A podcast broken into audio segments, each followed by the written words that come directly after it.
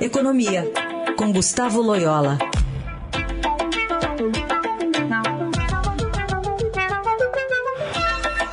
Oi, Loyola, bom dia. Bom dia. A gente fala um pouquinho sobre crise hídrica e essa repercussão na nossa conta de luz, que vai ficar 7% mais cara. E para incentivar a diminuição do consumo, o governo criou um bônus que é pago pelo próprio consumidor. A gente traz aqui um trechinho da fala do ministro ontem de Minas e Energia, que trouxe um, um panorama um pouco mais realista, mas não falou em aumento de tarifa nesse pronunciamento aos brasileiros. Vamos ouvir. A fotografia de hoje é essa. Nós não temos como prever o futuro. Em face do custo da geração ter aumentado, foi necessário essa bandeira de escassez hídrica em face do momento excepcional.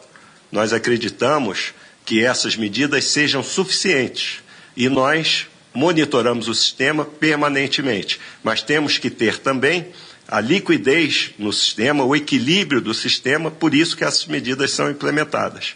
E elas serão implementadas sempre que se fizerem necessárias, no sentido de reduzir o custo da energia. Se reduzir o custo da energia, nós vamos reduzir a tarifa. E tudo indica que nós estamos no caminho certo.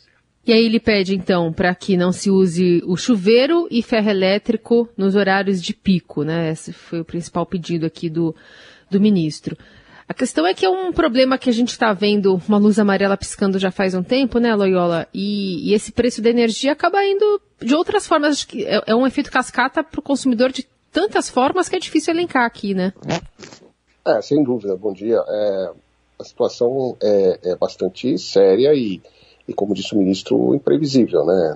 Não, não, não se sabe realmente como vai ser o, o regime de chuvas aí é, no próximo verão, né? Então, é, tem que se realmente economizar energia e, e, o governo acerta na direção aí da, é, dessas medidas, né?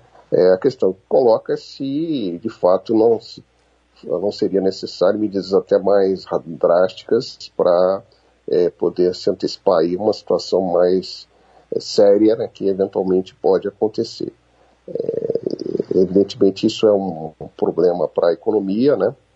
É, pode, pode de fato é, fazer com que o crescimento fique abaixo do que se espera esse ano e o próximo ano além, evidentemente, da, de toda a questão aí inflacionária, né, por causa das bandeiras é, vermelhas, é, a necessidade, inclusive, de, é, por causa disso, de outros fatores, de o Banco Central também subir os juros, né, que também tem um efeito aí de reduzir o ritmo de, é, da atividade econômica. Né. Então, realmente é mais um, um problema aí para o Brasil é, se é, enfim, com o qual o Brasil se defronta aí é, para voltar a recuperar-se é, depois dessa crise da pandemia. Né?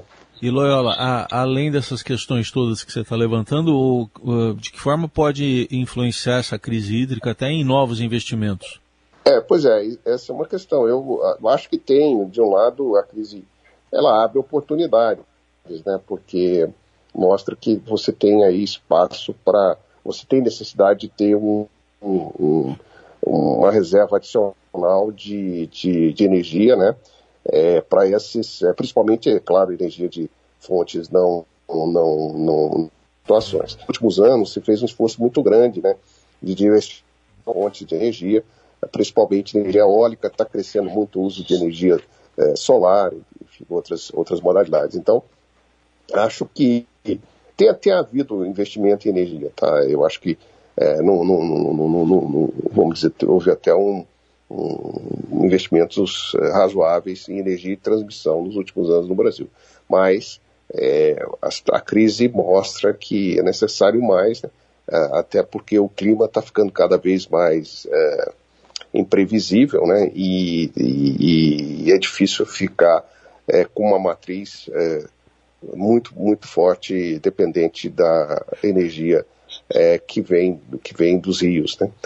E, embora esse, esse, tipo de energia seja uma energia limpa, seja uma energia é, nesse ponto desejável, mas ela tem essa imprevisibilidade crescente. Muito bem. Loyola, obrigada por hoje. Até semana que vem. Até semana que vem.